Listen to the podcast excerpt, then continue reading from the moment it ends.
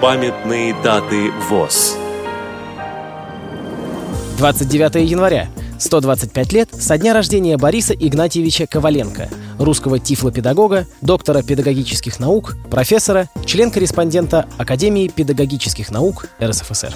Программа подготовлена при содействии Российской государственной библиотеки для слепых –